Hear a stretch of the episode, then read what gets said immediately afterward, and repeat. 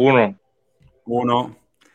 Hola, saludos a todos. Sean bienvenidos nuevamente al Verando Viras, el podcast. Hoy estamos con la casa llena. Hoy está el corillo completo. Tenemos a Abel, tenemos a Ángel y Túrculo, el Veragüira. Está por ahí. Pórtate bien, hoy no te ponga a hablar sucio como la otra vez. Está castigado. Los otros días se puede. El jugador estrella. El MVP. Los otros, días con, con, Charlie se puso a hablar malo ahí. Tuve que echarlo por, la, por el ladito. Bueno, hoy vamos a tener, vamos a estar tocando unos temitas aquí.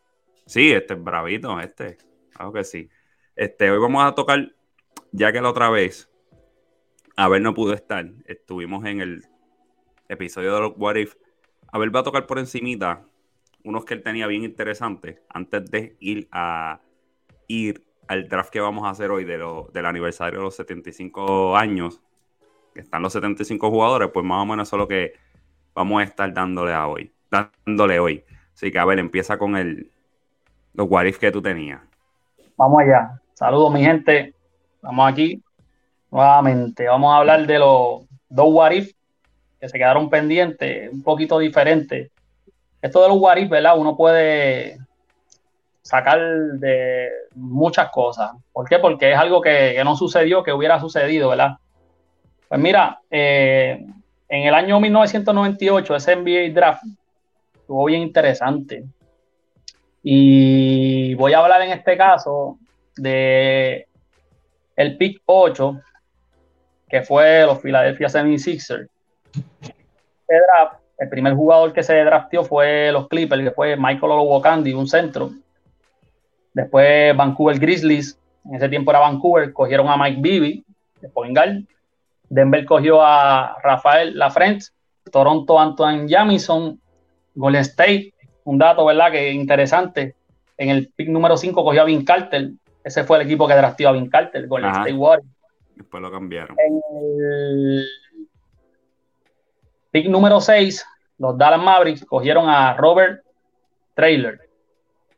Su casa lo conocen. Buena gente. El tractor, papá, ese es el tractor trailer.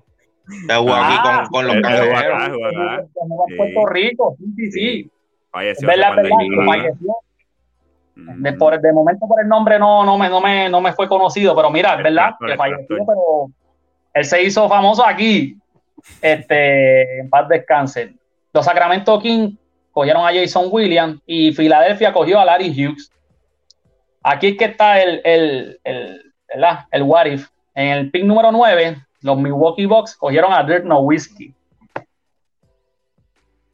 Ahí que está el what if.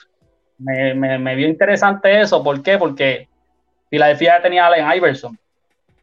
Que Iverson, pues, creó una generación de poingal distinto. El poingal común era el que controlaba el juego, el que manejaba el juego, el que buscaba jugada para sus compañeros. No era, no era como que el, el más anotador. Iverson, pues sabemos, ¿verdad?, que fue el point guard que revolucionó esa posición. Un point guard de 6'1, 5'11, que penetraba, metía en la pintura sobre 30 puntos por juego. Eh, era la, clave ofensiva del equipo, ¿sabes? Sabemos del épico crossover que le hizo a Jordan, ¿sabes? sobre 40 puntos por juego muchas veces. Era, era, una cosa impresionante para la estatura y, y para la posición Sabe que hoy en día eh, vemos muchos gares que, imitan lo que fue Iverson. Ese fue el pionero. Y entonces Larry Hughes, pues era otro gar.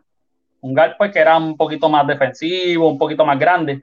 Pero, ¿qué hubiera pasado si Filadelfia hubiera escogido a Dirk Nowitzki? Dirk Nowitzki, ¿verdad? Un centro que no jugaba centro porque no era necesario. Era un tipo tan versátil que el que no conoce mucho de, de los modernos ahora, era como ver un No eh, era como ver un Kevin Durant, en el sentido de que era un tipo grande que, metía la bola donde fuera. Eh, en los principios, del Nowitzki era mucho más agresivo en la pintura. Nowitzki no fue el jugador que se convirtió, que era más perímetro, jugar con calma, cuidarse. Nowitzki era un tipo que se metía para el canasto y te la umpiaba encima y me como lo que sea, el que está al frente. El tipo era bien explosivo. un juego bien agresivo, bien agresivo. Después fue que maduró y se convirtió en, el tirador que todos conocemos, en el hombre de que dame la bola, queda poco tiempo, que tengo clutch, inteligente. Bueno, eh, la leyenda que no vi. Bueno, pues en este caso sería, yo no, yo no hubiese seguido a los Mavericks, yo hubiese seguido a Filadelfia. sí, porque yo, yo seguir a los Mavericks por no wiki. Quizás estuviera sufriendo todo el proceso que pasó Filadelfia con el deep process y toda esa cosa. Hasta que este, yo, yo comencé a seguirlo por los dos, ¿sabes? Por Nowitzki y por Nash. Pero posiblemente si Nowitzki hubiera este, caído en los Milwaukee, hubiera sido bien diferente. O sea, porque no lo hubiera visto a los dos de la misma manera. ¿Entiendes? Yo comencé a verlo, comencé a verlo los dos juntos. Me gustaron los dos de la misma manera. No sé, no sé cómo cómo hubiera pasado si. Ah, es que a mí, que el primero que yo vi fue No Whisky, el primero que yo vi fue No Whisky, después vi a Nach. O sea, sí, porque acuérdate que antes no, no tenía, por lo menos, ¿verdad? Yo no podía ver todos los juegos, era cuando podía verlo. Iba para el periódico siempre, yo leía, yo era de los que leía el periódico GB. Yo iba para los deportes primero y después lo volteaba. Y el primero que yo vi jugando fue No Whisky, y fue. Después vi a Nach y toda esa cosa que hubiese sido totalmente un algo que hubiese cambiado la historia por completo. Ahora mismo tenemos en, la actualidad, ¿verdad? Un equipo que no se está viendo pues, por la salud y las situaciones de Brooklyn, que es Kevin Durant y, y, Kyrie Irving, que por decirlo así, hay una similitud en lo que pudiera ser este, Nowitzki y Iverson, pero con salud, mucho más jóvenes, eh, en un este que en ese momento no era tan fuerte. Sí, en el 98 fue, ¿verdad? Eh, el año en que Jordan ganó su último campeonato. Luego, después de eso, sabemos que ya el este no fue lo mismo.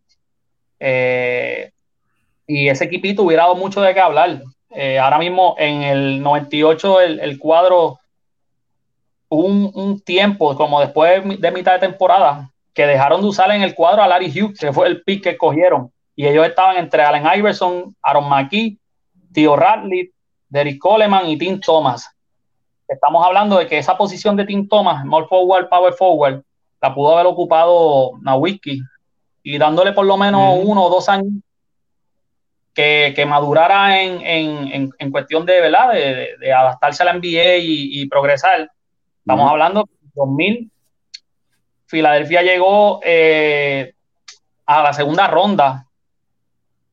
4 eh, a 2 perdieron contra los Pacers, que ahí era que estaba Reggie Miller, que teniendo una wiki fácil, le ganaban a ese equipo y se enfrentaban a los Lakers, ¿sabes? Todo, la historia hubiera cambiado, hubieran tenido una oportunidad de ganarle a los Lakers, aunque los Lakers, ¿verdad? estaban, demasiado. en, realidad hubiera sido diferente. Hubiera sido diferente todo, hubiera sido diferente todo. Hubiera, ese equipo hubiera traído más eh, agentes libres. ¿Por qué? Porque llaman la atención. Exacto, la forma, en la forma que hubieran construido el equipo hubiera sido diferente. Eh, estaba Larry Brown de dirigente, que es un dirigente que, es bien ofensivo, que en ese no hubiera problema con ellos. Sí, el ego, que es un problemita que tuvo Iverson, ¿verdad? En su carrera. Pero sabemos que Wiki no tuvo ese problema. El que conoce a Wiki o vio a Wiki sabe que él se adaptaba, aunque muchas de las veces él fue el, el único jugador dominante en el equipo, sabe que sobresalía por encima de los demás pero en la cancha ni lo parecía muchas veces, y no digo porque no jugaba bien, sino es que era tan humilde y su forma de jugar era que aunque él era el ofensivo, él sí veía a Jason Terry, Michael Field y solo, ¿sabes? El tipo jugaba en, equipo, como se supone, que yo entiendo que en, ese factor no hubiera visto problemas entre ellos dos. Y en el caso del dime.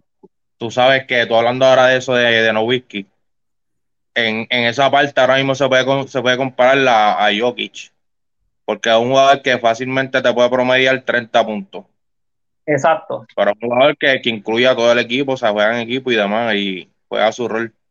Oye, luce, y los demás lucen también, ¿sabes? Que tú no tienes como excusa tú ser un jugador superestrella y decir, mira, este tipo no me hace lucir, me quiero. Lo que sabemos que pasó con los Lakers, que Kobe dijo, no, yo quiero ser el hombre, y Shaquille, que tuvieran ese problema y se separaron. Yo no creo que hubiera pasado eso con Iverson en ese sistema por el hecho de cómo es Nawiki, cómo vimos que, se, se, jugó no wiki en, su carrera y el líder que fue.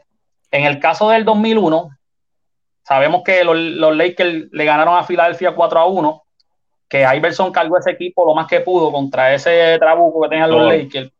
Está difícil. Solo. solo. Y volvemos a lo mismo. Si llega a estar no wiki, la química hubiera ganaban sido... Tres, quizás ganaban tres juegos o dos, pero así 4-1 no se iba a acabar. Oye, pero, pero el año anterior lo hubieran ganado, quién sabe si ese año o el próximo año, ¿sabes? El equipo hubiera cambiado por completo, hubiera sido una pieza bien sólida en la NBA, porque el este estaba bien débil, ¿sabes? El este en esos años no era competitivo por lo que había en el West. Teníamos a San Antonio en su, en su juventud, teníamos a esos Lakers Sacramento, había muchos equipos que estaban demasiado de dominantes por encima de lo que era el East. Hasta después, varios años después, que el East se fue como que solidificando. Y ahora es que para mí el East está en su mejor momento, porque así todavía no, no, eran como quien dice la gran cosa. Que hubiera sido un Warif interesante porque el East hubiera cambiado por completo. Definitivo. Y entonces, ¿cuál es hubiera sido bien, lo que nos Hubiera sido bien diferente también porque Dallas, fue uno de los mejores equipos del, del oeste por muchos años. Entonces, en ese caso, Dallas no hubiera estado ahí arriba, hubiera sido otro equipo. Correcto, en esos años ya estaba también con su nombre, ya estaban haciendo daño. Y si Don Wiki hubiera estado oye, por completo. El otro What ¿Quién sabe, quién sabe si hasta Nash ni, ni hubiera vuelto a Dallas? Porque lo trajeron para, para que jugara con Nowitzki. Correcto. Oye, todo hubiera cambiado. Mira, eh, el, otro? el, otro? tiene que ver con Elis también. Eh, me dejé llevar mucho por Elis, el área de Elis, ¿verdad? Por esos años, por, porque vimos que no eran tan dominantes, pero tuvieron oportunidad. Y fue el famoso draft del 2003. Famoso draft del, del año 2003 Sabemos que el número uno fue LeBron James por los Cleveland y el, y el pick más decepcionante por, por, el, por el tronco de draft de jugadores que había. Porque sabemos que el de Washington, cuando Jordan dijo, no, yo quiero a Kwame Brown, pues fue una de las más decepciones, pero no había el talento como el que había en este draft.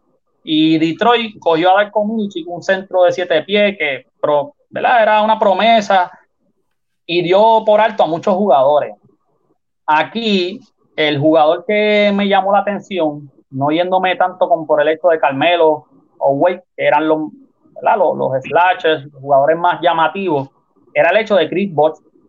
Chris Bosh, que fue el número 4 por Toronto Raptors, un jugador que jugó la 4 más bien, muchas veces jugó el centro, pero fue un jugador eh, que analizando bien la carrera de él, todo lo que hizo, un jugador de equipo, un jugador que entendía su rol, un jugador superestrella. Oye, tenía todo de superestrella cuando él, él estuvo solo en Toronto esos primeros siete, no sé si ocho años, que era el líder del equipo, el tipo tenía números brutales. Y cuando se unió al famoso Dream Team, ¿verdad? De Miami, él supo aceptar su rol y ese equipo no hubiera ganado si él no hubiera jugado como jugó, aceptando su rol en la forma defensiva, eh, siempre pendiente a, los momentos claves. Eh, Detroit Pistons, interesantemente, fue el equipo más sólido que hubo en ese momento en el East. Si nos ponemos a analizar, en el 2003, ese mismo año, eh, ellos terminaron con el mejor récord en el East no sé si en la NBA, y lo que busqué fue el pero terminaron con 50-32. Ese año, ellos llegaron a la final de conferencia y perdieron contra los Nets de Jason Kidd. Perdieron barrido 4 a 0. estamos hablando de que puede ser que si hubieran tenido a Chris Bosh su primer año, vamos a poner que, ¿verdad? Por, por ser su primer año no hubiera hecho tanta diferencia al principio, por, por darle, ¿verdad? Este, el, beneficio de la duda pero sí en el 2004, ahí los, papeles cambian. Ellos adquirieron en un cambio, ellos adquirieron a, a Wallace, que jugaba la 4, que como quiera lo podían adquirir teniendo a Chris Bosh, porque cuando se sentaba Rashid Wallace o Ben Wallace, que era el centro, que ganó Defensive Player of the Year en ese 2003, pero sabemos que era un centro sumamente defensivo, que hacía el trabajo fuerte, sucio, pero ofensivamente nada para nada, no metía más de 8 ni 10 puntos por juego. Estamos hablando que como quiera, en el 2004 ellos terminaron tercero en el East eh, o en la NBA, no recuerdo. Ellos terminaron con un récord de 54-28. Ese año fue el famoso año que llegaron a la final contra los Lakers, que los Lakers estaban en, no es dando excusas, ¿verdad? Estaban en el Revolú ese que si Kobe, Chuck, y tenían a Carmalón, Gary Payton, y oye, le ganaron 4 a 1, ¿sabes? Dieron una catimba. Era un equipo subestimado, nadie sabía que iban a llegar allí, eran los underdogs. Esos son los verdaderos underdogs. Yo creo que ese ha sido el campeonato más impresionante más inesperado que ha sucedido en la historia, por, por, ¿verdad? Contra los que jugaron. Bueno, contra Lakers, que venía de un tripit, ¿verdad? No, mentira, porque anterior había ganado. Pero ya, ya era un, un equipo que. Eh, hasta el, no, eh, eso fue en 2004, ¿no? ¿Verdad? Fue el 2004. Eso fue el 2004, correcto, eso fue el 2004. El 2003 ganó San Antonio había ganado, San Antonio, exacto, San Antonio había ganado el anterior. estamos hablando de que dos años anteriores fue el tripit del equipo, entonces añadieron dos piezas clave que aunque eran viejos, por decir así, Gary Payton y Carmalón, pero eran jugadores veteranos que fueron líderes en su equipo. Oye, nadie, nadie esperaba que, que, Detroit le ganara a los Lakers en la forma que lo hicieron. Nadie, nadie, nadie, nadie. Las apuestas estuvieron en récord, un margen de récord impresionante. En el 2005 terminaron con 54 victorias, 28 derrotas. Perdieron en la final, que llegaron a la final otra vez contra San Antonio, 4 a 3. Y llega hasta el Chris Bosh en su tercer año, Detroit hubiera ganado. ¿Sabes? Mira, mira, mira lo que hace un jugador, un pick, sabiendo el jugador que fue. En el 2006 terminaron 64 y 18. Creo que fue el mejor récord de la liga. Bien. Ahí se quedaron en la segunda ronda contra Cleveland, 4 a 3. Volvemos a lo mismo. Llega hasta el Chris Bosh. Oye, todo hubiera cambiado. En el 2007, 53-29 récord y perdieron en la final de conferencia contra los Cavs, 4 a 2. En el 2008, 59-23, fueron el segundo mejor récord de la NBA. Terminaron en final de conferencia 4 a 2 contra Boston, que ese fue el año que Boston ganó. Y en el 2009, que hasta ahí lo dejé, el 2009 terminaron 39-43, octavo, y perdieron en la primera ronda contra Cleveland, que Cleveland fue el que llegó a la final. Y ahí fue que ganó. Conferencia. Bueno, no. el 2009. Eh, en el 2009 no fue que Cleveland llegó a la final que perdieron contra, no, no, contra no, Fue en 2007 que, llegaron a la final contra San Antonio. 2009 fue cuando el último año LeBron, cuando Boston lo eliminó, creo que fue la, la final de conferencia o la final de... Tienes razón, sí, que ese año se esperaba que LeBron llegara más, exacto, tienes razón, aquí anoté algo mal. Pero aquí ya vimos, ¿verdad? La, la decaída de, de, Detroit en el año 2009, que estamos hablando que desde el 2003 al 2009, eh, Chris Bosh hubiera hecho una diferencia impresionante en ese equipo. Por, por, por lo mismo, un jugador que podía meter el triple, que metía de perímetro, que defendía, que reboteaba, que daba tapón, que no era, no era un tipo como que, ah, yo soy el líder, yo voy a hacer lo que yo quiera y olvídate a los demás. Ese equipo de Detroit tuvo a Rick Carlisle en el 2003, que fue el, el Coach of the Year.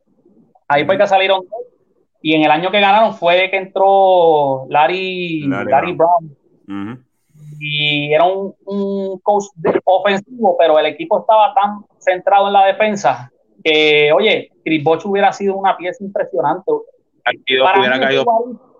sí, sí, hubiera caído como anillo el dedo. Para mí, yo escogí en ese Warif a Chris Bosh porque es que el sistema de juego con ese tipo de jugador hubiera creado un cambio tan drástico que, que el IS hubiera sido tan fuerte. Que mínimo hubieran ganado tres campeonatos ese equipo.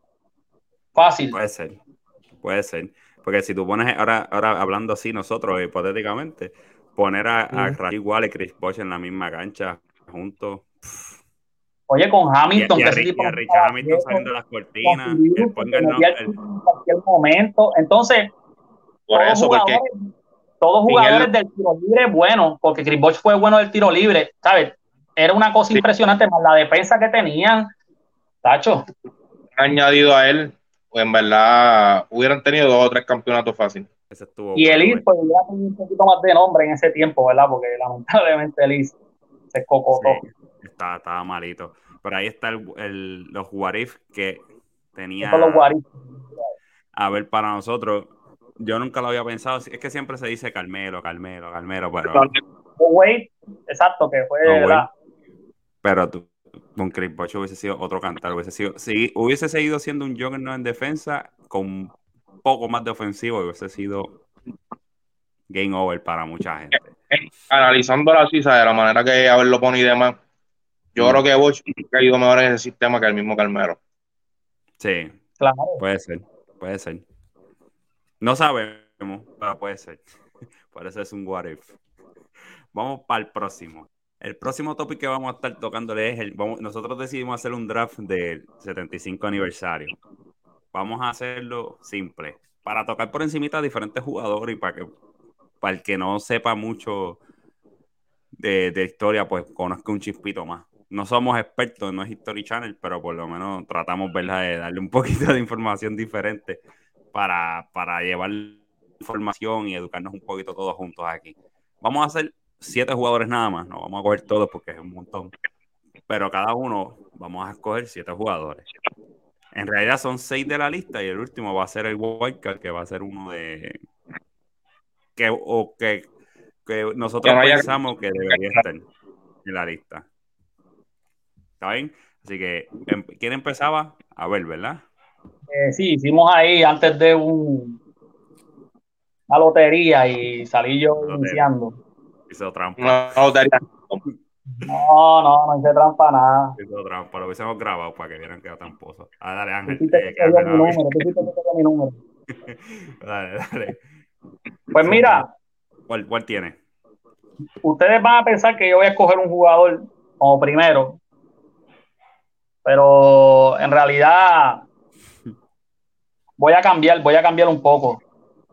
Mi primer pick mi primer pick va a ser Karim Abdul Jabbar. Ok, no, me lo esperaba. Karim, ok. Yo pensaba, que iba a ser de este equipo ahora.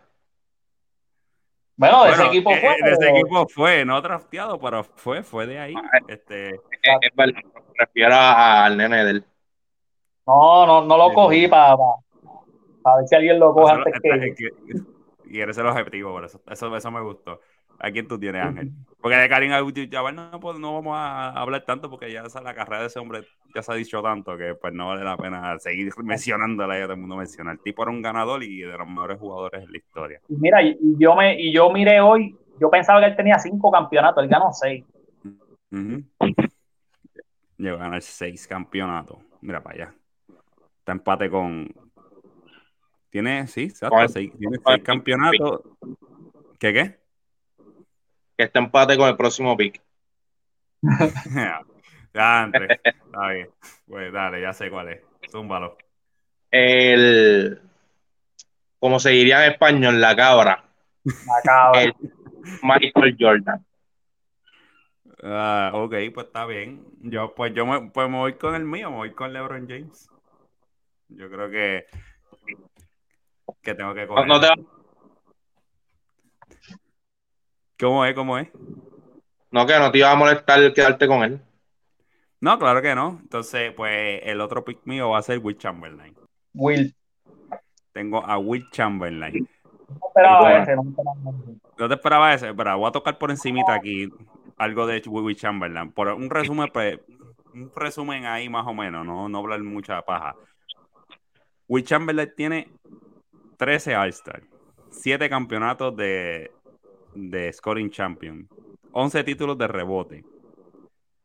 Tiene 10 All NBA, tiene 4 MVP, tiene 2 campeonatos, tiene final de un, un MVP de final, tiene dos All Defensive Team. O sea, este tipo tiene tantos accolades, aparte de los puntos por juego, que mira, una temporada promedio 50, en otro 38, 37, 44. Este, este tipo, o sea, era un tipo dominante. Y Ese era el, Sí, es Mr. 2K, es hackeado, porque entonces mucha Creo gente que dice... una temporada, ¿verdad? Sobre 20 rebotes y todo por juego, como 22, una vaina así. Pues mira, te voy a decir, el, el del 60 hizo 27 rebotes y 37 puntos, después 27 rebotes y 38 puntos. En una terminó 25 rebotes y 50 puntos por juego, o sea, este tipo... Entonces... Hackeado lo mucho que yo he escuchado es que no, que no, no había tres segundos. Sí, ya, ya cuando ese hombre empezó ya estaban los tres segundos establecidos. Aparte de la poca data que se encuentra, el tipo tenía güey. Tenía, o sea, el tipo tenía footwork. El, tipo era talentoso. Y es el único jugador de la historia que está en dos Hall of Fame, en dos diferentes deportes Hall of Fame, en voleibol y en, baloncesto. O sea, este tipo, eh, este tipo es una eminencia. No, y, hay videos, hay una foto, perdóname, de él cogiendo un rebote y era por allá para, para la parte arriba del tablero, ¿sabes? El tipo también era un, un flyer, ¿sabes? No era que era mm. este, bien alto y dominando todo el mundo, no, el tipo era como un 6-10, pero el tipo brincaba, ¿sabes? El tipo era bien atlético. Y escuché de, analistas en videos de, de, otros de otros podcasts, ¿verdad? Que quieren ser igual de famosos de este, así como de Stien y eso pues que el tipo era un bien atlético, ¿sabes? Brincaba, corría duro, ¿sabes? Lo que vemos en LeBron James, pues verlo es un tipo un poquito más grande y en ese tiempo que no había gente así. está considerado, en voleibol también está considerado uno de los mejores de la historia. Un tipo de 7-1 dando con esa fuerza, dando esos remates, chacho, imagínate. Ángel, zumba el tuyo. Ese iba a ser mi próximo pick. No, porque vele guira, vele la guira, te vele la guira. Pero me voy a ir, me voy con Duncan. Ok, estamos aquí, estamos aquí. Tim Duncan, está, está bueno ese. El mejor power forward de la historia. Cinco campeonatos. También. Pues mira, me voy con cinco campeonatos. Con el Black Mamba. Ah. Está bien, Karim, y te quedaste. Me imagino que los tuyos, los, siete van a ser de los Lakers. Ok. No, no, no. pues mira, ahora me voy a ir. Es otro Laker, ¿sabes? Me voy a ir con el Pongal. Ah, con el Pongal. Para mí, de verdad, de verdad que. Para el que no lo sepa, uno de mis jugadores más favoritos antes del mismo Kobe fue Jason Kidd. Y Jason Kidd para mí el tipo, un caballo, pero no lo puedo poner por encima de, para mí, el mejor point que ha asistido, que es Magic Johnson. Mm, está bien. Nadie te va a debatir eso. Y que te lo debata fue porque lo único que ha visto ha sido de Stephen Curry para acá. Este pick, este pick quizá puede ser un poco un poco controversial. Pero voy a escoger a Curry. ¿A quién? A Curry. Ah, yo entendí Kuma, yo, ¿cómo? ¿Pero qué, ¿Pero qué te pasa? ¿Pero qué te pasa? Yo entendí Cuco, y yo, pero Cuco no está en ese equipo, a rayos. Oye, no, Curry no, es mala, claro que no, mejor tirador en la historia, casi claro que no. Hay, hay gente, sabe, que él tiene su, él tiene su hater, como le dicen, ¿sabe? Y hay gente que pues no lo quiere en esa lista y, y la realidad es que cuando él se retire, ¿sabe? Cuando ya esté todo, sabe, hablado, él va a estar en, los mejores 10 de la historia. Mira, ahora mismo sí, está en ese equipo de los 75, todavía sigue jugando, todavía por decir así está en su pick, ¿verdad? No le quedan tantos años de su pick, ¿verdad? Pero, oye, todavía puede mejorar su, su legado. Uno, dos campeonatos más, ¿sabes? Se trepa y Curry revolucionó por completo eh, la NBA, ¿sabe? Tenemos a Iverson que revolucionó, Le Jordan, este, LeBron y ahora Curry, ¿sabe? Curry está trepado. Sí, claro. Entonces, mi próximo pick, voy para Boston. Mm. Con Larry Bird. Voy con Larry Bird. Voy con Larry Bird. Y voy a, tener dos torres en mi equipo, porque ya mi point guard va a ser LeBron. LeBron va a ser mi point guard. Entonces mi power va a ser Larry Bird. Mi power, for, mi power forward va a ser Will Chamberlain y mi centro va a ser Hacking Olajuwon. Voy con Papi, aquí no hay quien penetre, ¿sabes? Nacho. Ángel Zumba. Sí, chacho, aquí. Que yo tengo a Jordan. Ay, bendito, dale. Venga. Venga. Desde afuera los mata, dile ahí, Ángel. Eh, Dios mío. Fácil. ¿A quién, ¿A quién tú diste? A Shaquille. Ea. Aquí, pero... Necesito, necesito un centro y ahí está el nene. Shaquille, está buena. Shaquille y Tindón, que el mismo equipo. Eso, eso, eso pega porque Shaquille dominaba un cañón y Duncan con el fundamento. Con la tablita. Ese, ese equipito de Ángel está fuerte, ¿viste? ¿Y tú pues mira, tienes? dos ahora, corrido. No, ahora me toca a mí, ahora me toca a mí. Yo creo que les voy a, dar el golpe a ustedes. Estaba entre un actual jugador que lo tengo bien trepado, pero les voy a dar el golpe. Me voy con No Whisky. ¡Ah! Está bien, está bien. No, no, no es un golpe. me hace sentir bien porque eso significa que le tiene respeto. Oye, Nawiki, Nawiki, tremendo. En, en, lo, lo, que me, impresionó más de él es que mientras más fue pasando de edad, que lo vimos en el campeonato, ¿verdad? De él, pero después de eso se convirtió en un mentor. Veía cómo ayudaba a los otros jugadores. Y fuera de eso se, se convirtió más defensivo. Él no era tan defensivo hasta después de, sus últimos años, ¿sabes? Se convirtió más defensivo, entendía que ofensivamente pues ya no era el mismo, sí, era el, el, el más que tiraba, pero no, no buscaba tanto el tiro, era cuando el equipo no podía, se la daban a él y él pues está bien, yo hago la jugada, pero defensivamente el tipo hizo presencia y oye, Wiki de los jugadores más respetados yo creo que ha existido en la historia del NBA. Sí, claro. Pues mira, ya yo tengo a. Falta uno más ahora. Todos los mejores centros. Tengo a Nawiki, tengo a Kobe, tengo a Magic. Y a Karim. Me, se me había olvidado que me tocaba irme otra vez y voy a coger el jugador que tenía en mente. Que para mí, en verdad, el jugador en este equipo como tal cae como anillo al dedo y es Giannis ante tu compo. Uh, esa fue buena. Wow. Lo veo como una versión de Pippen, pero. Lo tenía. O sea, lo tenía uno para cogerle uno de los dos próximos dos picks. Pero me voy a ir con Durán. ¡Ah! Oh. María, lo robó. Ese era el próximo. Damn, ya O sea, tienes hasta ahora a, la cabra Tindonka. Tienes dos cabras, la cabra de Churinga y la cabra de, de los Power Forward. Power Forward.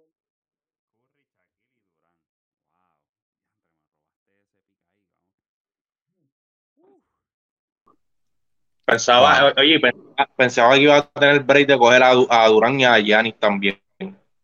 Pensaba que se les iba a zafar a ustedes. No, pues no. Esa era la, esa era la intención.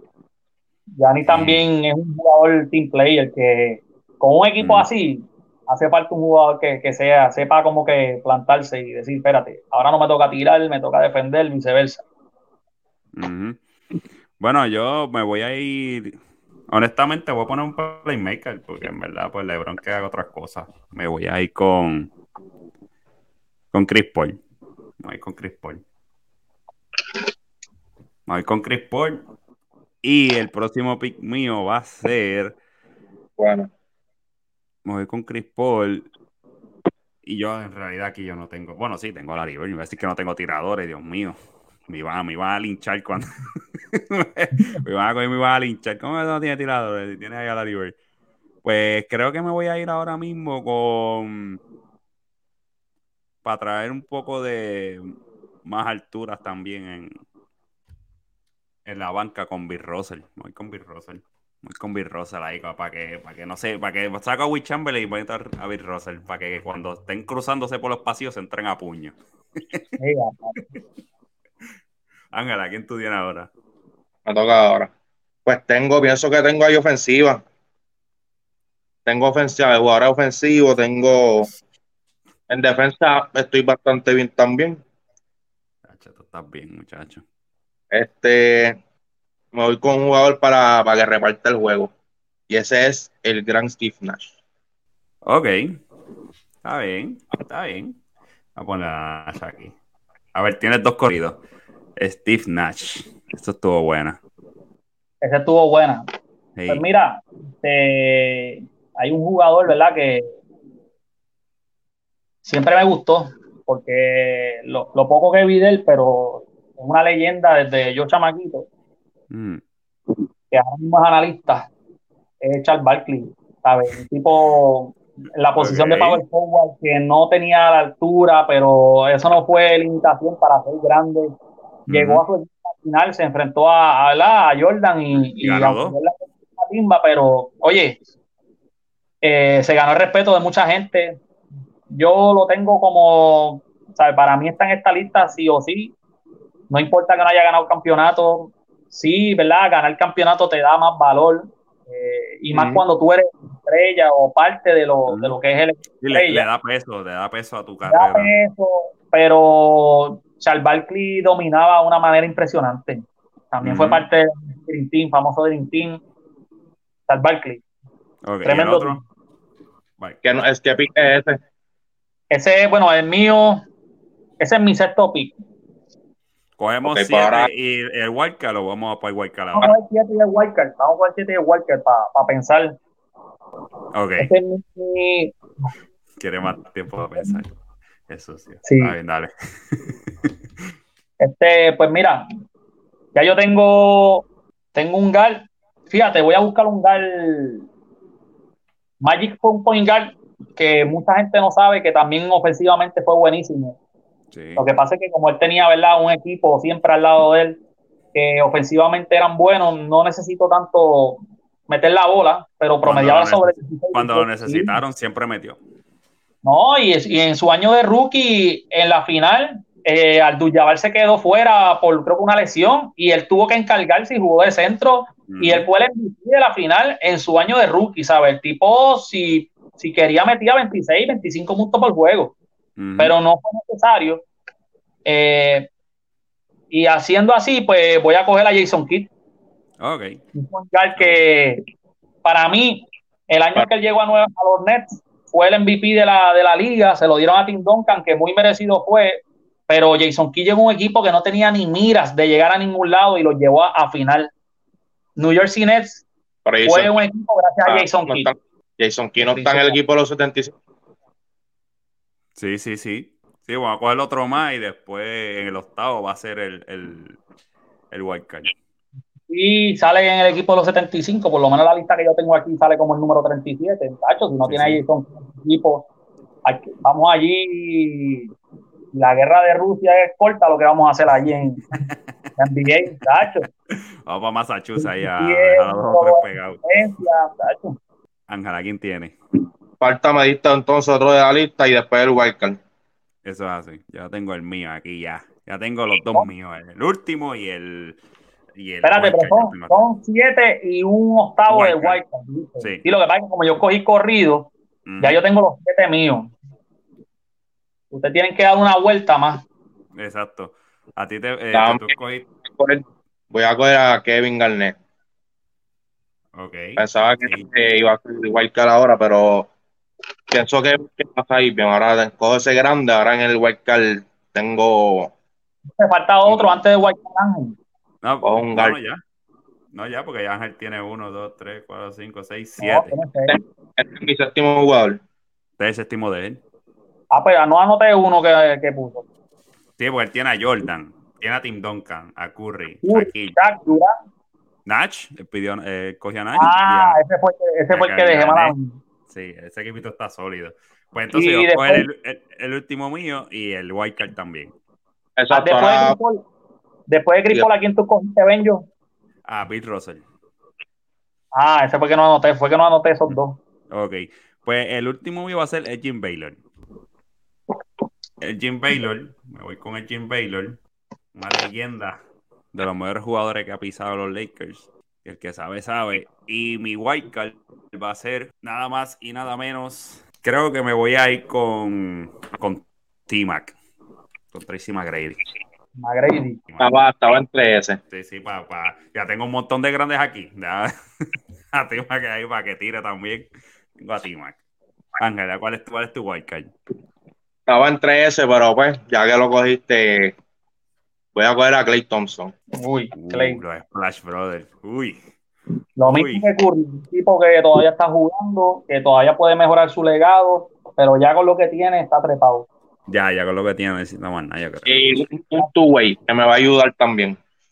Oye, Mm. Clay, de los actuales jugadores favoritos míos, Clay, tremendo. No, pero tú lo sigues porque se parece a ti.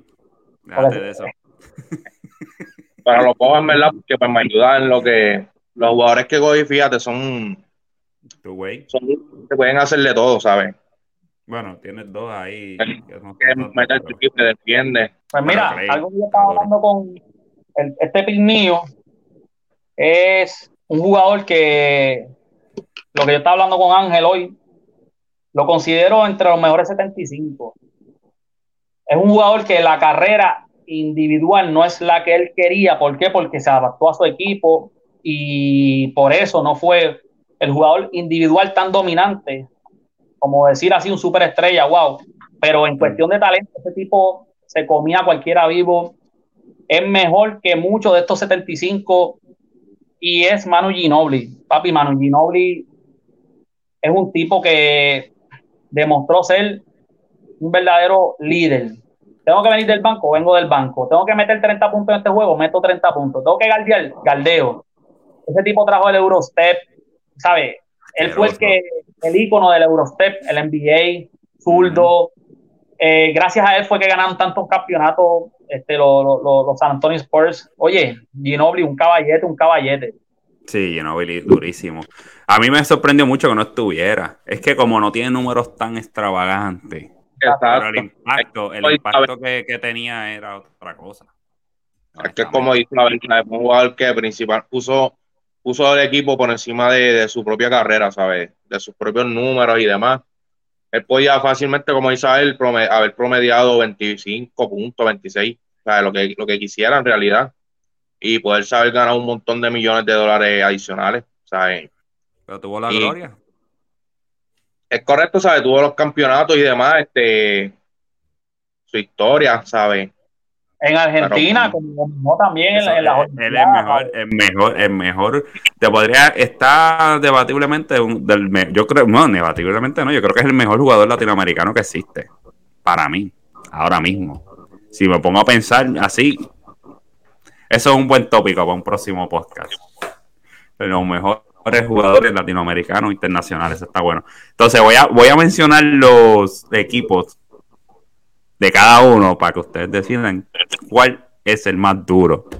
A ver, a ver se fue con Karim Abdul, Abdul, Karim Abdul-Jabbar, Kobe Bryant, Magic Johnson, Dirk Nowitzki, me dolió esa, Giannis Antetokounmpo, Charles Barkley, Jason Kidd y Mario y Manu Ginobili como el white card.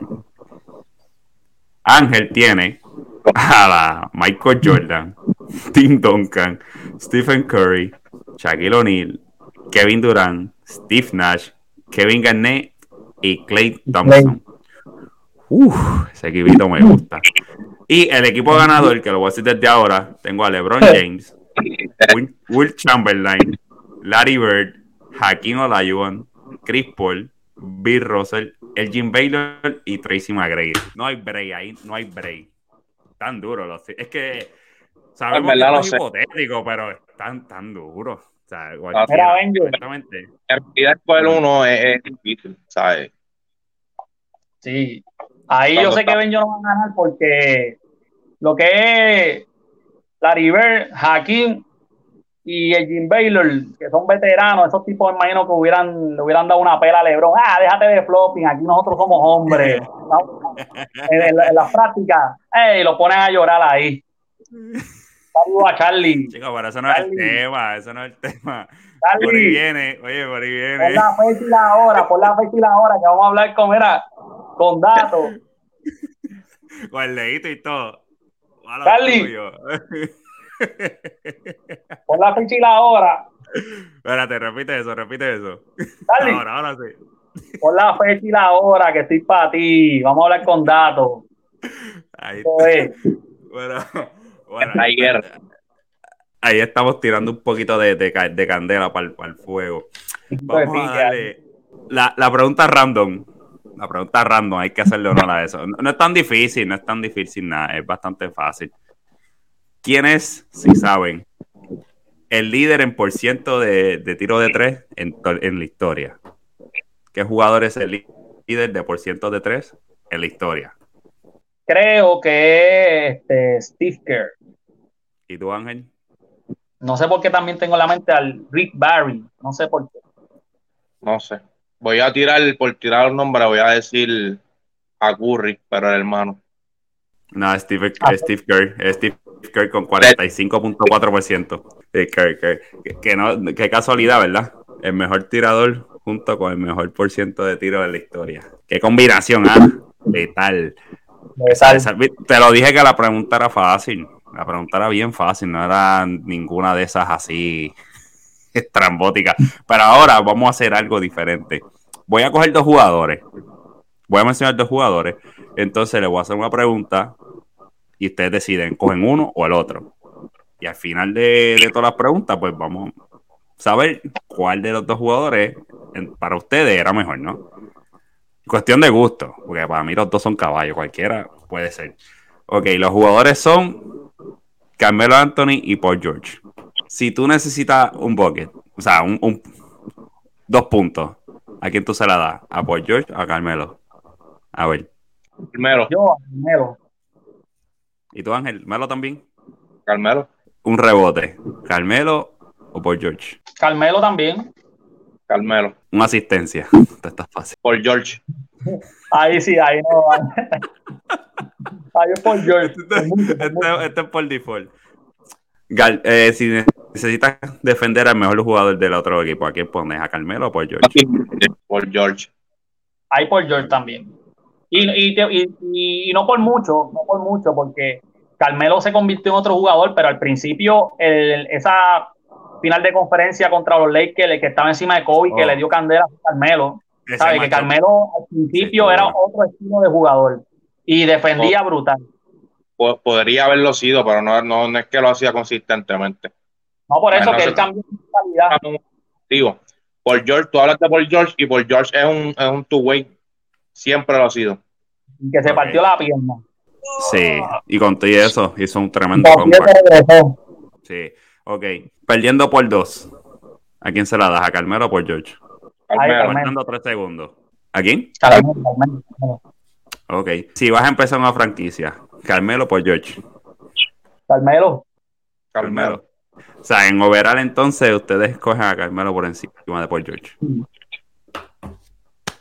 Está bien, mira, pues, pensé que se iba a debatir un poco, pero yo me iría por, George. Ahora mismo, por lo menos ahí no hay tanto que debatir. Carmelo está en, el equipo de los 75 y por George no. Pero como quiera. Y actualmente los dos son jugadores, ¿sabes? no. los dos son jugadores actuales que están jugando Ven yo, ven yo. Eso... Ahí. No, no, no. yo voy por Paul George por encima de Carmelo. Yo pondría con, por Paul George por encima de Carmelo. oye, antes de que se lesionara por, eh, por George, sea, eh, tengan en mente que ese equipo de Paul George llevó a Miami a siete juegos, a una final de conferencia. El equipo que tenía el Big Three. Paul George, que conste, ese tipo de lesionarse era un animal. Y después que se que volvió, tuvo temporada de MVP con Oklahoma. El tipo es un, un, tipo es un two-way player probado. El año pasado, mira lo que hizo. Se, fue a las pescosas con, con, Phoenix. Lo único que ya estaba reventado. Pero para George, papi, para George es caballo. Yo prefiero a Paul George. No, pero yo prefiero a Paul George por encima de Carmelo. Mira, lo que, lo que pasa es esto. Este, si tú quieres un jugador que sea over, que sea más team player, o sea, que te pueda ayudar en todas las facetas del, juego y demás, tú coges a Paul George. Pero si tú quieres, tú quieres ganar el juego, necesitas que, ese, que ese jugador te gane, ¿entiendes? Que haga los canastos importantes y demás, tú vas a coger a Carmelo. Sí, porque es como tú dijiste, si tú vas a empezar una franquicia un jugador, es más fácil empezarla a través de Carmelo porque tú lo que tienes que complementarlo y ya. A diferencia de Paul George, que para George es bueno ofensivamente, pero no llega a la magnitud de esos jugadores así ofensivos que, que McGrady, Iverson, Kobe, Jordan, Curry, Durán, ¿sabes? Carmelo, son jugadores ofensivos que, que, dominan y tú le haces complementarlo. Para George tú lo puedes usar de defensa, como lo puedes usar ofensivo, pero no. Yo empezaría una franquicia más a través de Carmelo que de Paul George. Ok. Por lo menos algo no, estuvimos de acuerdo, ¿ah? No, no. En realidad yo no, no veo que esté muy lejos, en realidad. O sea, a mí también me gusta Paul George. Pero, o sea, poniéndolo de la manera que tú lo pones, ¿sabes? Pues yo escogería Carmelo en realidad. Ok. La pregunta es por qué, por qué Carmelo está en el equipo de los 75. No tiene campeonato. ¿Y por qué Paul George no?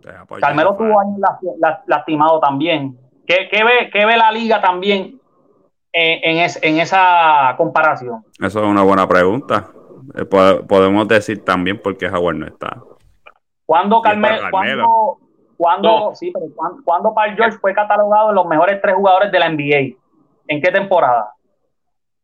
Los mejores eh, cuando él estuvo en, en, Oklahoma, él estuvo candidato a MVP, fue de los, o sea, top 5, te puedo decir. Fue, candidato a MVP, pero fue catalogado los mejores tres jugadores de la NBA. No tengo que buscar ese dato, pero no, no, no, no sé. Top 5 mínimo. Eso, en ellos dos que hay también, se puede debatir entre los tres. Se puede incluir a Tima. O sea, son jugadores que son parecidos. Exacto. Exactamente. Entonces, Timac o Carmelo. Lo que pasa es que sabemos lo que pasó con Timac, que, la lesión lo, agravó. Es como el caso de Gran Gil. Gran Gil pudo ser más todavía, pero se la lastimó y no fue lo mismo. Aunque fue como que era bueno. Pero Timac y Carmelo, ¿a cuál tiene? ¿Timac o Carmelo? Es complicado ahí porque no llegamos a ver a Timac. En, en su máximo esplendor, exacto. Pero Timac o Carmelo, contentemente. Timac o Carmelo. Pues mira, yo te, no, yo te voy a decir uno. Entre Carmelo y Vince Carter. Vince Carter yo con. A mí. Ahí, yo, tendría, a Carmelo. No por tanto, pero tendría a Carmelo. Es un poquito mejor de Entre Tima y Carmelo, suponiendo, o sea, que Tima no se hubiera lesionado y, o sea, eh, ponlo en un what if. O sea, yo creo que me iría con. Con Timac, seguro. Yo también, Timac para mí. Hacho, durísimo, fíjate de eso. Timac. En, el sentido de la palabra, ¿sabes? Era un tipo que, dominaba ofensivamente por completo, eh, podían estar dos y tres encima de él. Eh, Timac era un caballete, ¿sabes? parte lo critico porque yo digo que él, quizás no ahora mismo, pero él podía haber estado más años en un alto nivel o en un nivel igual al de LeBron James si se hubiera cuidado mejor, si hubiera buscado evolucionar su juego, buscar, ¿sabes? Mejorar otras facetas, quizás la defensa, quizás el manejo de balón, el pase.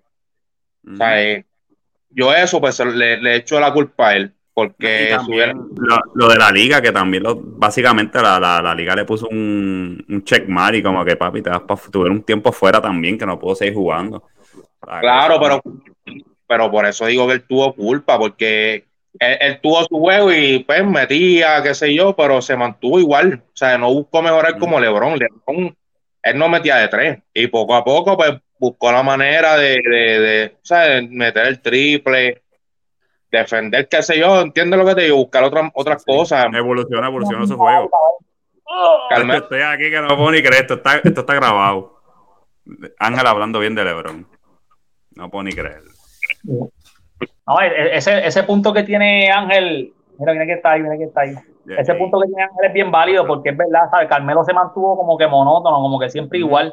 No hubo tanta a diferencia de otros jugadores, como en este caso LeBron. LeBron al principio era un jugador, sí, este high flyer y todo, pero él se, se, se trepó por su madurez y su liderazgo y como mejoró su juego.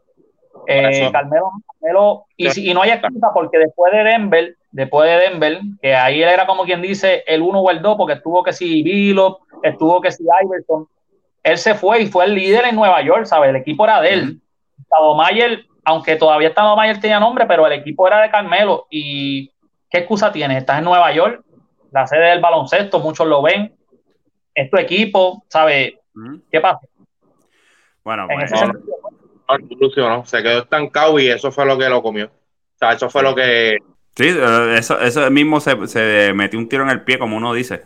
El mismo se dio un tiro en el pie y así se quedó. No, no busco la manera de evolucionar. Antes de hablando, la mayor pues, fue mayormente las lesiones. sí, sí. Mayor, sí. Pues cuando estaba ahí, estaba, había que contar con él. Ese tipo estaba pues, ready. Antes de irnos, ya que estábamos tocando la lista de los 75, vi esta pregunta los otros días. Y para la gente que tiene a, o que es muy fanático de Draymond Green, eh, aquí ya vemos por lo menos, sé que Ángel y yo, y no estoy muy seguro si, a ver, tú eres, ¿dónde está tu, tu estatus? No soy fanático de él, no me ha gustado, pero sí respeto su juego. Ok. ¿Por qué Dennis Rodman está en la lista y Draymond Green no? De los 75. Tú, a ver, ¿qué tú, tú pondrías, dejarías a Dennis Rodman o dejaría o pondría a Draymond Green? Yo podría añadir a Draymond Green a la lista. Lo que pasa es que... Rodman? No, no, no, no, eh, no, a Denis Roma no se puede sacar, en verdad. Había que sacar a otro. No, eh, creo, la, pregunta, aquí es, la pregunta aquí es Denis Rodman. Sí, sí, porque creo que estoy buscando aquí, Lillard está en la lista y yo sacaría a Lillard para la porra. me gusta Lillard. Sí, pero, pero, pero, en el caso de Draymond Green y Rodman, Draymond Green todavía está jugando y le falta para terminar su carrera. Eh, Roman, oye, Roman, defensivamente ese tipo fue una cosa impresionante, ¿sabes? Roman se tiraba de pecho, hay, hay tantas jugadas épicas de él, ganó en diferentes equipos campeonatos, ¿sabes?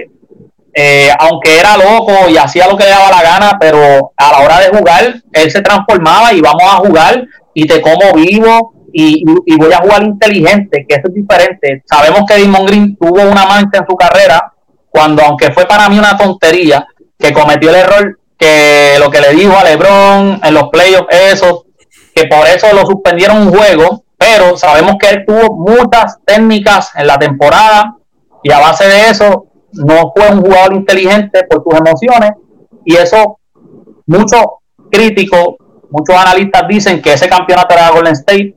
Yo difiero porque él jugó seis juegos, perdieron seis, perdieron tres, perdón, ganaron tres y de verdad que fue, Cleveland ganó. Pero en el, en el sentido de la palabra, Denis Roma, aunque era un loco y todo, a la hora de jugar se contaba con él y se contaba que el tipo iba a dar el máximo. Y pues tú, oye, ya terminó su carrera, Demon Green todavía tiene más legado por correr. Todavía yo no pondría a Demon Green por encima de Roma, todavía.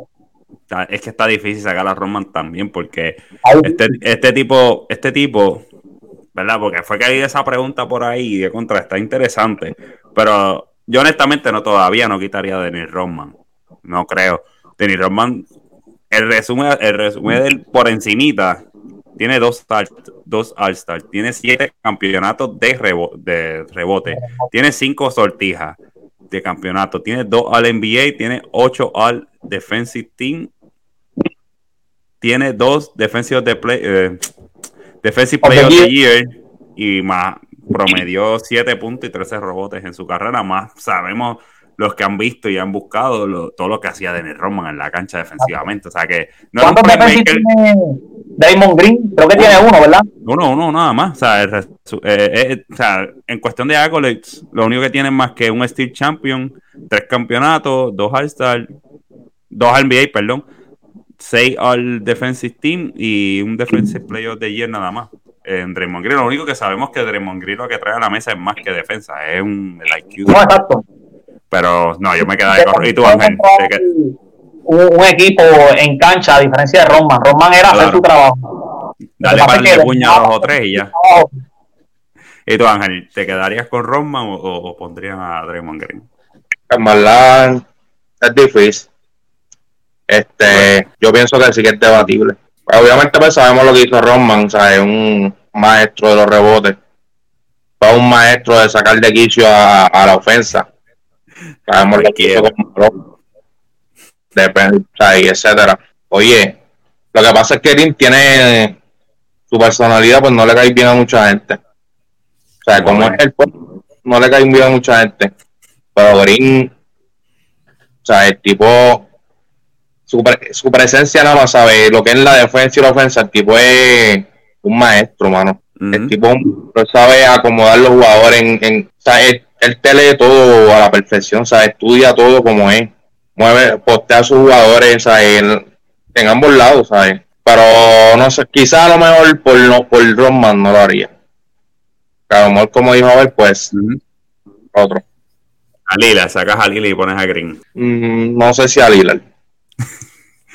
Ah, es que todavía yo no sé ni yo no sé honestamente ni por qué Lila está ahí, pero. Yo creo que Lila está ahí por el triple que le metió a Paul George en los playoffs que para mí ese es uno de los tiros más impresionantes. Sí, eso sí. una impresionante, eh, una roncadera cañona, ¿sabes? Un flow violento, ese, ese, ese, no, eso fue impresionante. Yo creo que por eso es que él está ahí.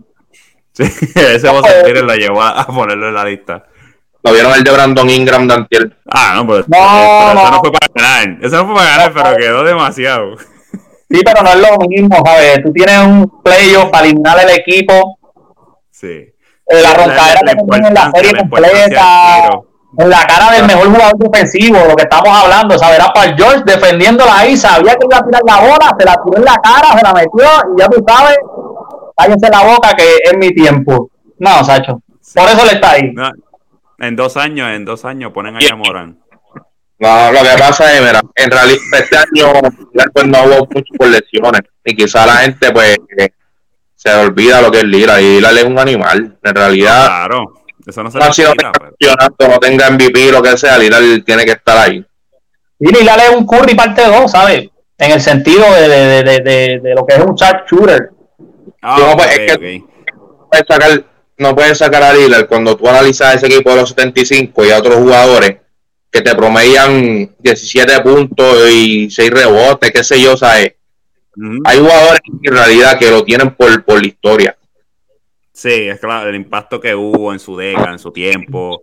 pero yo lo que dije con Lillard de sacarlo era por el sentido de Damon Green. Si tú tienes que poner a Damon Green y tienes que escoger entre sacar a Roman y a Lillard, ¿a quién tú sacas? Ahí no es debatible porque todavía Lillard está jugando y no tiene los accolades, ¿sabes? Ahí habría que, para mí, habría que sacar a Lillard para que entre Damon Green. Por eso, por, por, eso. No, no Damon Green. Yo, yo pondría a Clay Thompson, a Clay Thompson por, de, por Lillard. Eso por es encima de Lillard. Eso es mejor. O al mismo Howard, que Dwight Howard, sí, ¿sabes? fue catalogado el mejor centro en un tiempo, varios defensive players corridos, es campeón, ¿sabes?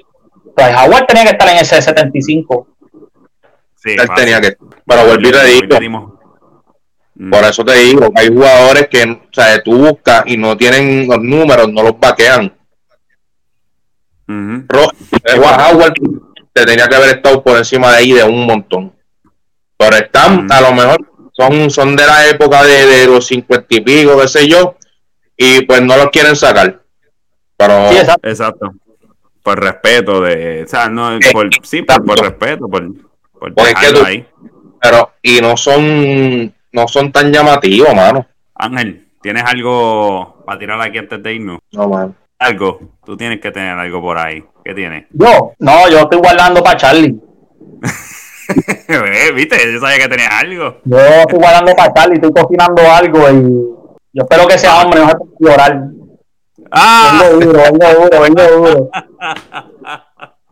Y, y, no, pero fuera de broma, fuera de broma, voy a hacer algo inesperado que, que yo creo que el más que va a sorprender es Avenio, que me conoce hace años y, y, no, no se imagina con lo que voy a venir. Hacho, me, me tiene eh, ansioso. Ya lleva como cuatro días diciéndome lo mismo. Ya, ya, ya estoy hasta nervioso. Ángel sabe porque se lo dije. Le dije, no le digas a nadie, nadie sabe eso. Y vengo duro. Ya yo sé, ya yo será. Ok.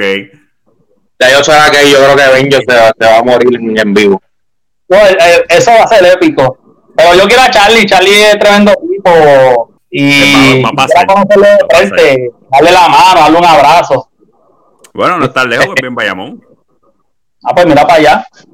Sí, sí, él está y allá. como que escuché que juega básquet, que, pues, que él se puede poner la camisa Lebron, yo la de Kobe, y vamos a la cancha y, y jugamos. Uh, oye, yo no tengo problema, yo voy a mí. Pero ¿cómo, cómo tú estás en el básquet? ¿Estás, estás ready o estás...? Yo estoy sobrepeso, yo estoy, pero yo a mí, yo tengo corazón, olvídate de eso.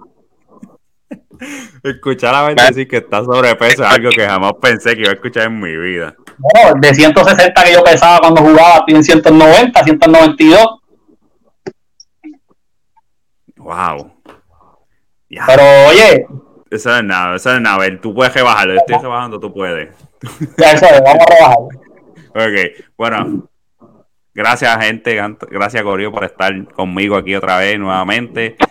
¿Qué? Se te ha olvidado darle el auspicio al barbero en par de podcasts. Nacho, no, estoy mordido. Me, me, cortó los otros días porque dije que. Pues por eso es, por eso es, porque no está dando el auspicio, ¿sabes? El hombre. ay, ay.